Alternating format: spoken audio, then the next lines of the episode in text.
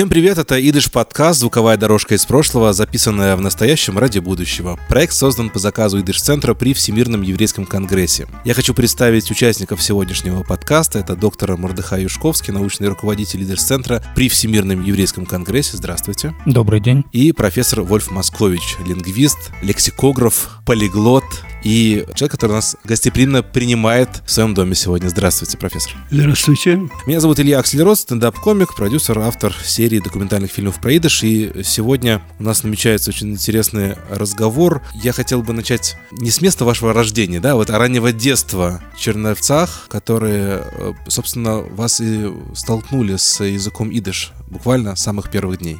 Э, дело в том, что идыш – это мой родной язык. Это первый язык, на котором вообще меня, я, я, я стал говорить и продолжаю говорить до сегодняшнего дня. Я родился в еврейской семье, традиционной еврейской семье, э, религиозной традиционной еврейской семье, в которой соблюдались еврейские обычаи, традиции в самые такие глухие годы. С другой стороны, это была семья, которая была связана с Эрц Исраэл, с Израилем, поскольку часть нашей семьи еще в 30-е годы выехала в Эрц Исраэл, и здесь э, строила будущее государство. С нашими родственниками мы имели все время постоянный контакт. Мы не отрывались ни на день от той жизни, которая была здесь, переписывались на языке идыш с нашими родственниками, это был язык, наш общий язык, получали оттуда посылки с мацой каждый год и соблюдали э, таким образом по нашим традициям все обряды, которые были связаны с еврейскими праздниками. У меня была в тех же черновицах э, бармитсва, который я готовился и так далее. Это, в общем, общий профиль моей семьи. Сейчас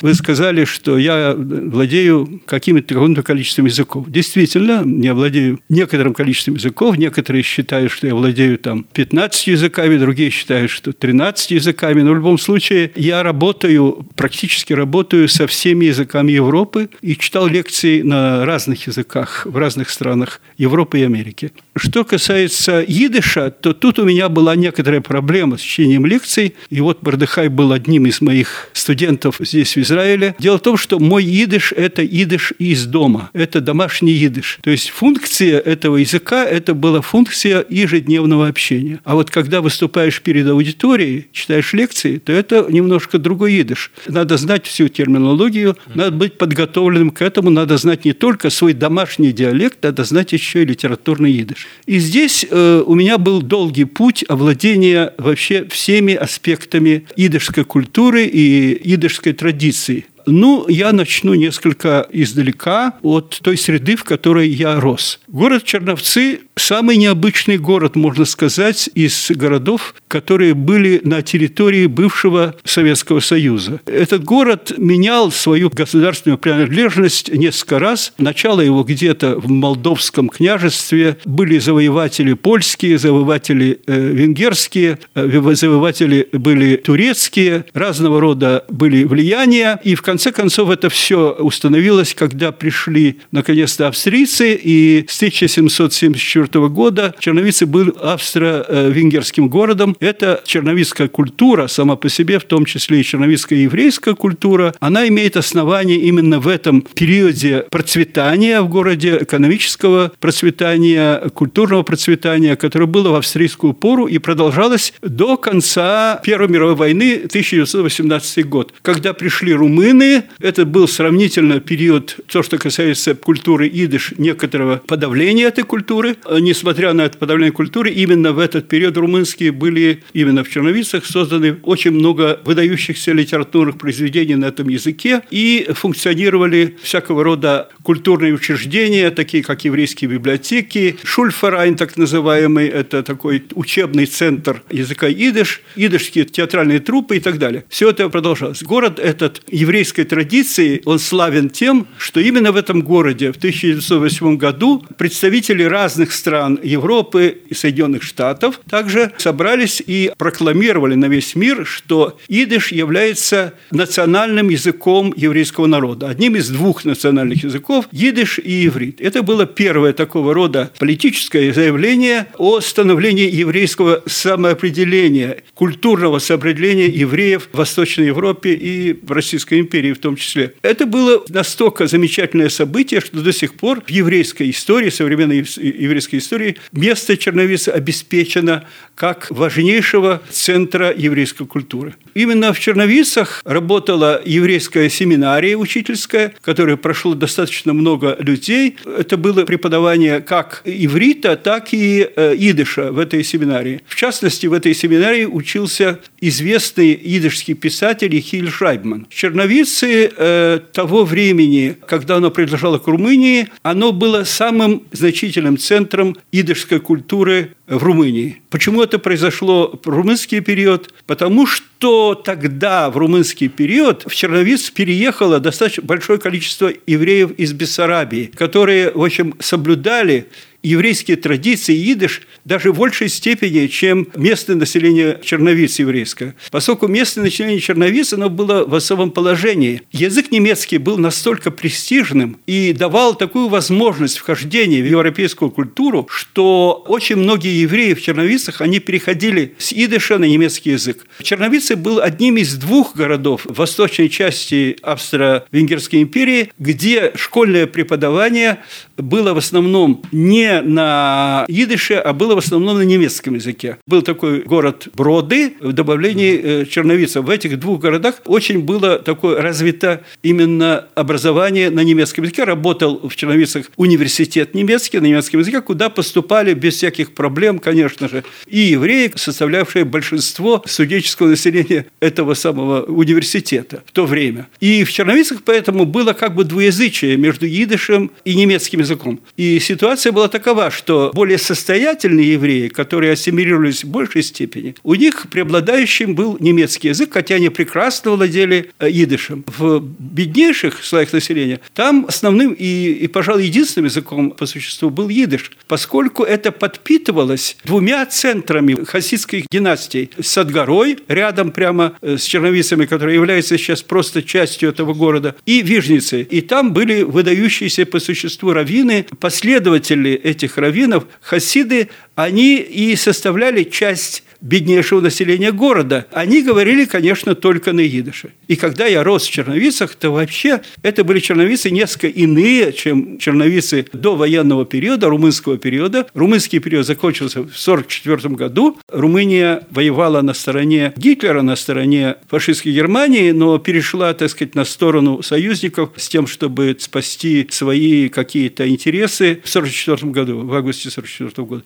Во время войны, Второй мировой войны, Черновицы были единственным городом на территории Восточной Европы, где жило еврейское население.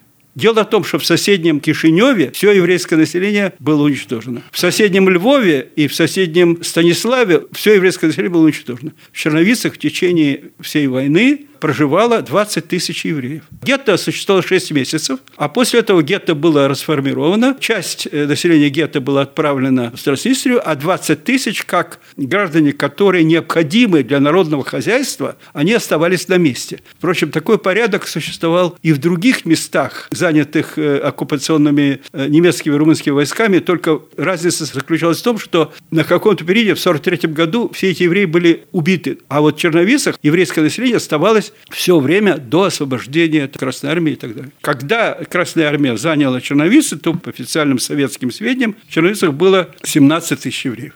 А затем случилась следующая ситуация. Дело в том, что во время войны часть территории Украины была передана немцами под управление румынами, румынам. И она называлась Транснистрия. И в этих лагерях ситуация была намного более терпимой, чем она была в других местах, оккупированных фашистской Германией. И там сохранилось из тех евреев, которые были депортированы из Бессарабии и Буковины, выжило приблизительно 40% евреев масса этих евреев устремилась в сторону Черновиц в 1944 году. Именно Черновиц. Почему Черновиц? Почему не других мест? Этот город всегда находился на стыке границ. И поэтому всегда из этого города можно было переехать из одной страны в другую страну с легкостью. Российская империя значит, находилась в 30 километрах граница от Черновиц. Румынская граница в настоящее время находится в 40 километрах от города. И все евреи мечтали только об одном – выбраться из этого самого ада и бежать на запад. А бежать на запад можно было только на запад. То есть э, они понимали, что оставаться в Советском Союзе было не так безопасно. И в Черновицах можно было выезжать за рубеж до мая 1946 года. Официально не всем, а тем, кто имел соответствующие документы, что они были гражданами Румынии, там, Черновиц или Буковины до войны. Таким образом, выехало десятки тысяч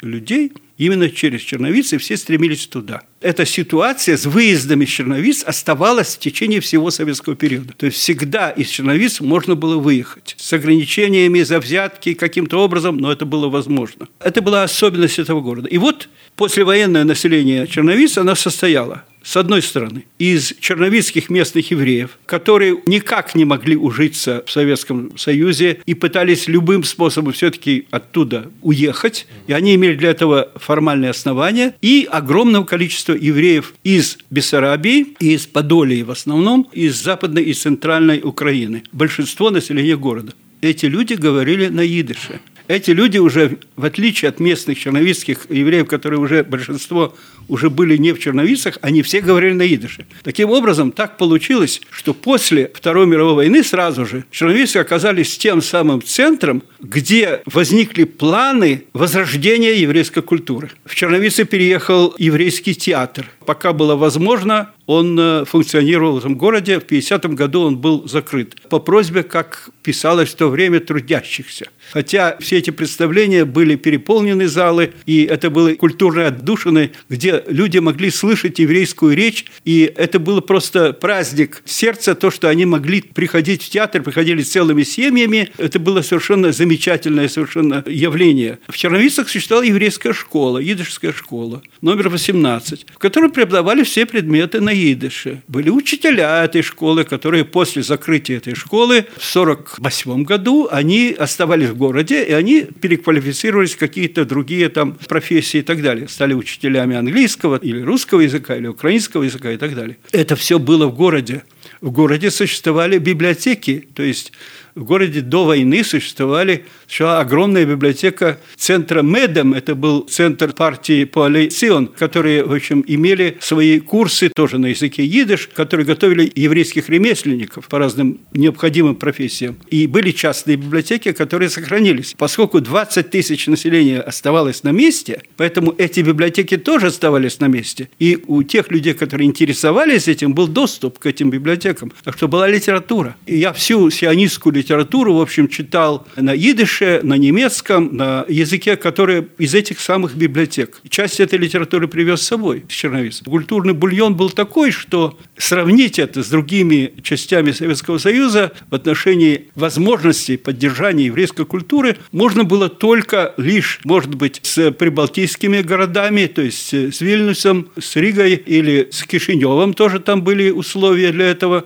В Одессе всегда были условия для того, чтобы поддерживать идыш, но не в такой степени. Город очень большой по сравнению с Черновицами. А Черновиц всегда оставался небольшим по существу городом, в котором в то время, после войны, проживало приблизительно около 120-150 тысяч человек, из которых половина это было еврейское население. Поэтому реально моя жизнь в отношении языка идыш, идышская жизнь, она состоялась в том, что в семье я говорил на идыше, конечно, своими родителями. Дальше со своими сверстниками я говорил на русском языке, конечно, поскольку с ними просто не полагалось говорить. Они знали идыш в какой-то мере, но они на идыше не говорили уже. Все ремесленники в этом городе, они были евреями. Поэтому ты мог зайти в любую мастерскую, и там тем языком, на котором ты общался, был идыш, конечно. Было кошерное убиение скота, и было кошерное мясо. Были люди, которые, в общем, была вся эта терминология, которая была с ними, работали синагоги какое-то время, и их было достаточно много, потом осталась в конце концов всего одна, а главную синагогу там в конце концов, ну, она превратилась из синагоги в кинотеатр. Это целая история. Ее называли шутливо киногогой, которая существует сейчас, и сейчас в настоящее время уже и планы есть у еврейской общины до войны, до последней войны 24 февраля этого года, года,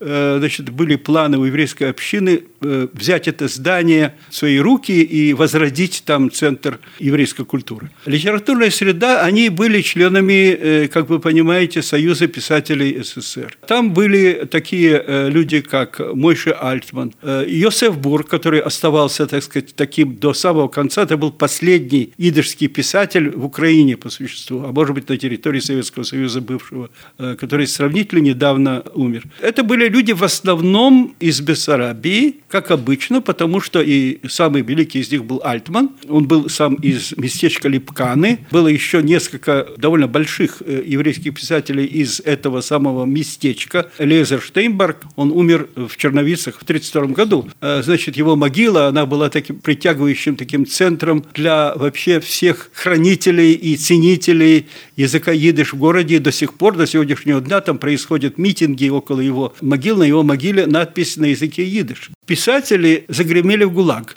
Всех их послали в ГУЛАГ, за исключением таких, как Хайм Ламет, который был столпом, что называется, советизма там, советской, там, не знаю, идеологии в то время в городе. После того, как они отсидели и после того оттепели и так далее, возвратились, конечно, в город. Но эти э, преследования этих писателей после этого не прекратились. Предположим, человек, который я знал лучше других писателей, Мейер Харац, его просто подвергли идеологической обработке за то, что он опубликовал одно из своих стихотворений в еврейской газете в Польше, в Фольштебе. И э, его, эта проработка, я опубликовал, значит, все это дело, которое было на него в то время. Я издаю серию, которая называется «Евреи и славяне», и в этой серии я опубликовал стенограмму процесса преследования Мейра Хараца. Так вот, эти люди были, э, значит, в черновицах, но они вели себя достаточно осторожно, боялись выставлять свои произведения, которых не было возможности их я говорю о ситуации до начала 60-х годов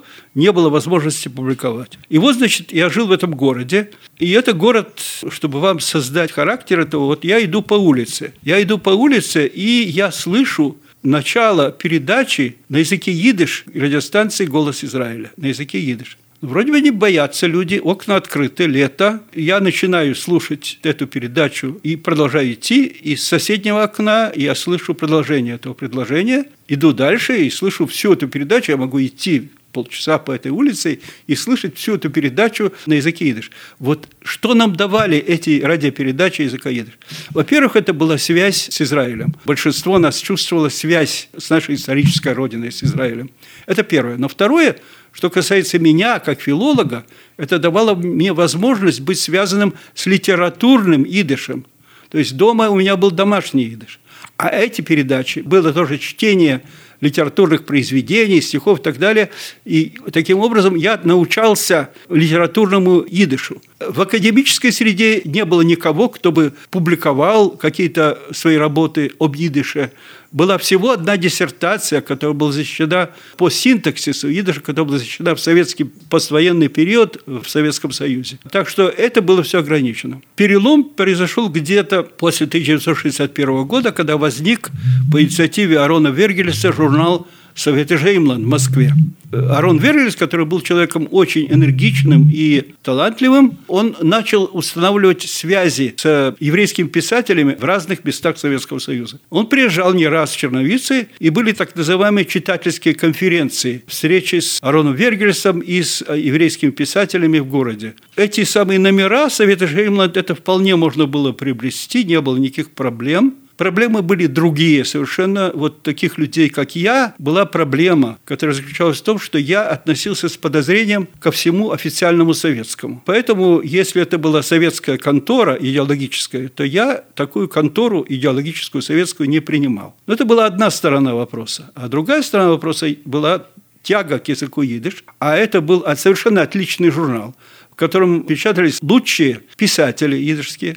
Притом это был журнал, который, пожалуй, был лучшим журналом вообще в мире идышским в то время. Несмотря на то, что я плевался, но я читал. Это первое. Второе, что я э, делал, я не мог из этого, из этого журнала, я не мог извлечь то, что меня интересовало. Меня интересовал тоже иврит. А возможности изучения иврита в те времена, еще до Большой Ильи, они были весьма ограничены.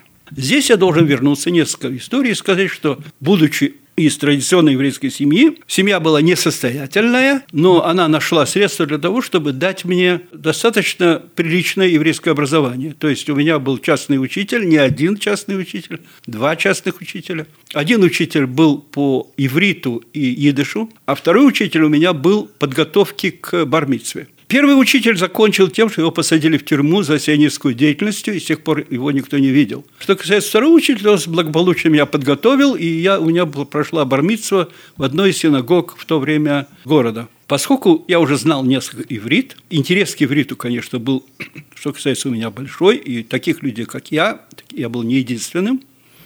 Я в любом случае был не единственным, было много таких людей, вероятно, в черновицах, как я – то возникал вопрос, откуда взять источники иврита. В этих библиотеках частных, конечно, были материалы, но это были материалы устаревшие. А нужно было что-то еще. И тогда мы стали искать в киосках израильскую газету «Дервег». Это была газета «Дервег», идышская газета «Дервег» Коммунистической партии Израиля, которая, конечно, опять-таки по идеологическим причинам его невозможно было мне читать, но, тем не менее, я оттуда выковыривал ивритские слова. Таким образом, я получал сведения, просто получал новые лексемы, учил из языка иврит. Еврейская культура в Черновицах была тесно связана с еврейской традицией у людей и сохранением еврейской религии. Эти вещи были тесно связаны между собой и к тому же с э, имущественным цензом. То есть, если человек был беднее, то при всем прочих равных условиях его связь с идышем была больше, чем связь человека, который был в обществе, так сказать, более ассимилирован и занимал более высокое положение. Предположим, на каком-то этапе моей биографии, уже не в Черновицах, когда власти решили проверить мою идеологическую благонадежность, они подослали ко мне не еврея, студента в университете,